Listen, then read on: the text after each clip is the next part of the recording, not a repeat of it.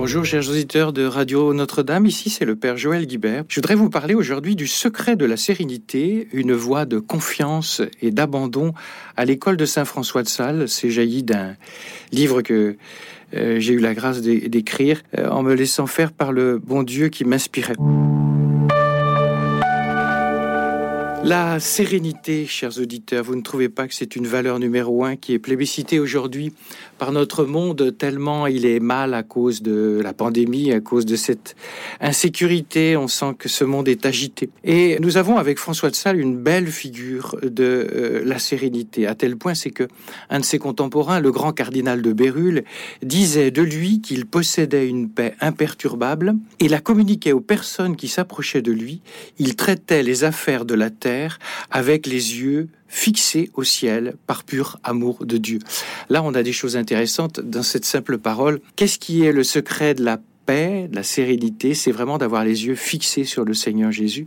Et ce que ajoute notre cardinal de Bérulle, c'est qu'il avait une paix imperturbable, il la vivait et elle rayonnait auprès des personnes qui s'approchaient de lui. Ne considérez pas que Saint François de Sales c'est un homme qui euh, donnait comme ça de bons conseils sur la sérénité. Il est passé d'une très très grande expérience d'angoisse à une expérience d'abandon. Donc en quelque sorte, c'est comme s'il savait de quoi il parlait puisqu'il l'a vécu.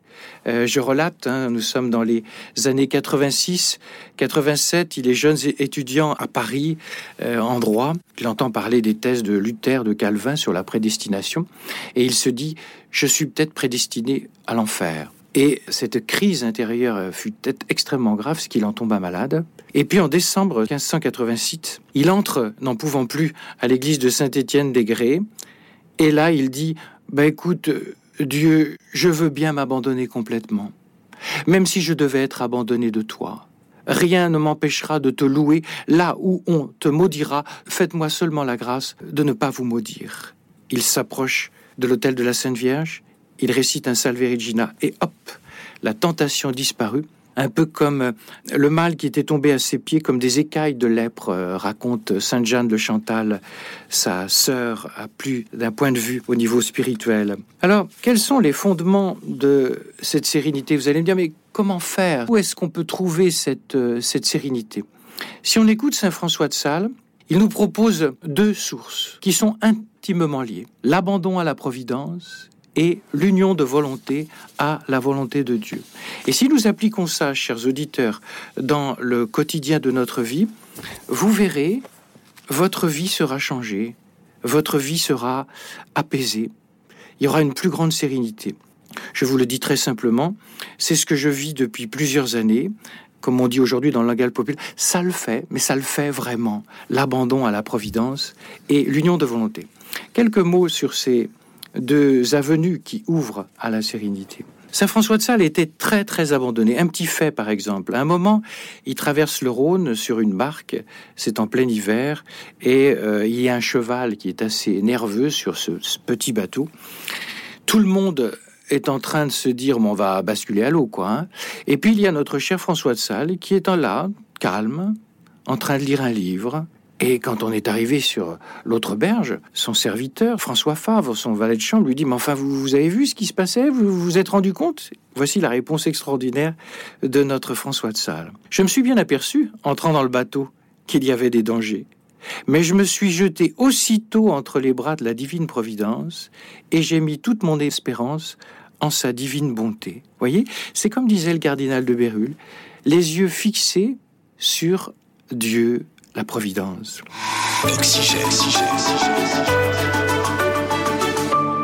Quelques mots sur euh, cette expérience de la Providence. Tout d'abord, Dieu chérit ceux qui entrent dans l'abandon à sa Providence. Voici ce qu'il dit. Notre Seigneur aime d'un amour extrêmement tendre ceux qui s'abandonnent totalement à son soin paternel, se laissant gouverner par sa divine providence, sans s'amuser à considérer si les effets de sa providence lui seront utiles, profitables ou dommageables. Vous voyez bien l'enjeu, hein, chers amis, chers auditeurs. Nous nous abandonnons à la providence, mais elle doit quelque sorte passer à travers la moulinette de ce qu'on a décidé, de ce qu'on a comme plan. Or, les plans de la providence ne sont pas toujours nés d'autres. La seconde conviction à propos de la Providence chez François de Sales, c'est qu'il est absolument convaincu que Dieu prend soin de tout quand on lui remet tout. Là, on a le cœur du cœur, la crème de la crème de l'abandon à la providence qui est source de paix. Voici ce qu'il écrit sur ce thème. Il est bien vrai qu'il faut avoir une grande confiance pour s'abandonner sans aucune réserve à la providence divine. Notre Seigneur prend soin de tout et conduit tout. Rien ne peut nous arriver sans que Dieu ne nous en fasse tirer du bien et de l'utilité. Je tiens à le préciser parce que tellement on parle plus de, l'abandon à la providence que ce non-dit pour les catholiques pratiquants devient un dit, c'est-à-dire que les gens se disent Oh, bah la providence est un mystère qui est d'un autre âge. Et donc, on a plein de soupçons sur ce dogme catholique. Je précise, l'abandon salésien n'est pas du fatalisme, c'est-à-dire que se laisser faire n'est pas ne plus rien faire. Notre ami François de Sales en donne un bon exemple. Si par exemple, dit-il, il vous arrive de tomber malade, il faut à la fois pratiquer ce que nous nous opposons, abandon à la divine providence, et en même temps aide-toi et le ciel t'aidera, c'est-à-dire que les médecins et les remèdes sont là pour nous aider, et ce ne serait pas faire de l'abandon à la providence que de mépriser le médecin ou le remède. Il dit, je dis qu'il faut avoir patience non seulement d'être malade, mais être malade de la maladie que Dieu veut, où il veut, au milieu des personnes qu'il veut, et avec les conséquences qu'il veut, et ainsi de toutes les contradictions. Voilà pour l'abandon, et en même temps, ne pas mépriser les moyens humains, on n'est pas dans du fatalisme, car ces moyens humains sont voulus par Dieu. Il ajoute, s'il vous arrive d'être malade, prenez des remèdes, dès lors qu'ils sont en accord avec la loi de Dieu, ne pas en prendre serait tenter Dieu. Que ce soit clair, je résume les choses. L'abandon, c'est vraiment se laisser faire par la Providence, mais cela ne veut surtout pas dire ne rien faire. Une autre clé extrêmement importante pour euh, François de Sales, c'est l'union de volonté. En gros, on pourrait reprendre le mot de Peggy. Il laisse parler Jésus et il dit L'événement, c'est moi.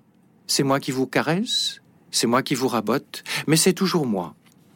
Si nous voulons entrer dans un très très grand secret de sérénité, habitons l'instant présent. Quand nous ratons l'événement, nous ratons Dieu et Dieu nous rate. Et cela explique pourquoi il y a beaucoup de catholiques qui souffrent d'être si peu changés dans l'expérience de Dieu. Ils vont à la messe, mais après, quand vient l'événement, eh bien, ils le refusent. Je termine juste par un petit mot. Il faut toujours se dépouiller entre les mains de Dieu comme instrument inutile, le laisser opérer en nous sans résistance, demeurant ainsi dans un abandon. Chers auditeurs, merci beaucoup pour votre écoute. Si vous avez envie d'aller plus loin, vous pourrez aller consulter le livre du Père Joël Guibert, Le secret de la sérénité, aux éditions Artege. Merci beaucoup et bon abandon.